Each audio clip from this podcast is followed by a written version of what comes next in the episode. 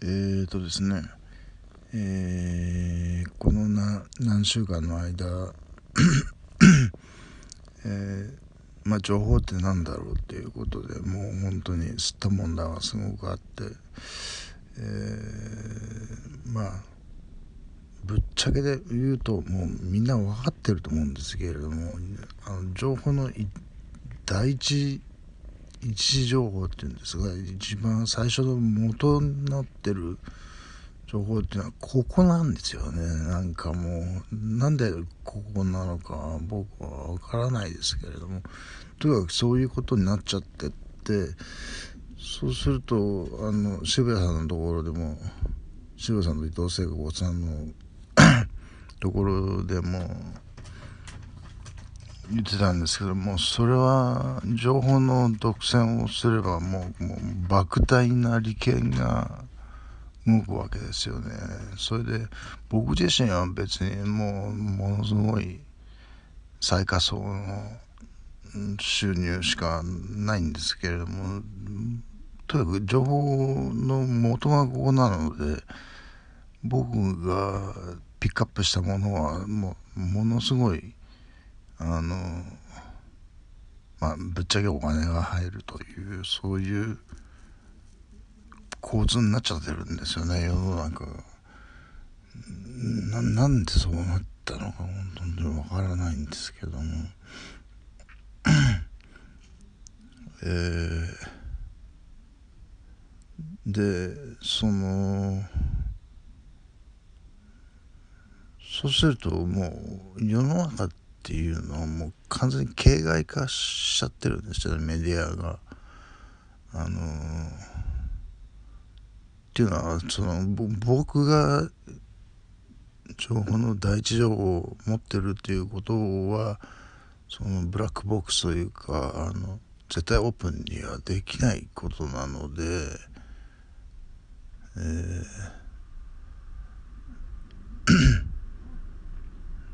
そうえ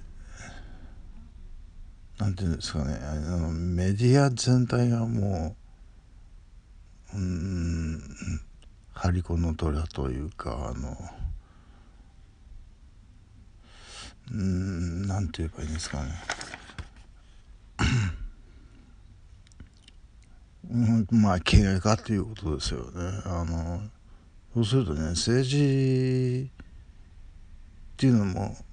やっぱ情報の独占をやってるわけですけれどもその政治の元になってる情報がやっぱりこっちだったりするわけですよ。そうすると結局安倍さんも菅さんもトランプもあの南北韓国も全部結局はなんだよ俺じゃんかよっていうことになまあちょっと狂気がついたっていうかまあ北はねあのあの僕のことを当てこつりやってるなっていうのがあったんですけど北だけじゃないんですよね。全部なんですよね。本当に嫌になっちゃうんですけど。あのそうですね。でそのことが、情報の独占を知ってればまあ夢夢ぜというかあのまあ宇多田ヒカルさんの嫉妬嫉妬されるべき人生っていうこともありますけれどもまあみんな嫉妬はしますよね。そう嫉妬すれば人はどうするかというとまあケチをつけたがるわけですけど、まあ、それは人間という生き物だし、えー、でも正面切ってケチをつけることはできないわけですよね。僕ここはブラックボックスなわけですから。そうすると結局当てこすり。でそれがもうどなんかもうどんどんどんどん嫌になってってあのもう全く当てこすりのないそのピュアなあの情報源でないもんかねと思ったんですけどまあ、それはもう幻想でしかないというかもうそんなものはないぞと。いうことがだんだん分かってきまして、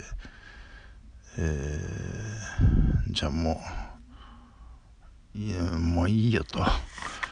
あのその嘘800の中で立ち回ってなんとか生きていくようにしようと腹をくくりましたって今日先生あ言ってきたんですけどね、えー、もうちょっと まあちょっと話がうまくまとまってないんですけど要する要するにもうここがここが中心なんですよ。もう全ての情報の中心中心地、えー、で僕は個人的にまあえー、渋谷さんと伊藤聖子さんのやってることはまあ信用できる信用に値すると思っていて、えー、ちょっとねあと他のメディアがねあまりにも情けないというかうん。まあ僕が言いたいのはそれだけなんですよね。今のところはね。あの渋さんのところのみんな聞きましょうよと。聞いてんだろうと思うんですけどね。でも聞いてもなんでじゃあこの世の中変わらないかってなっちゃうし。うん。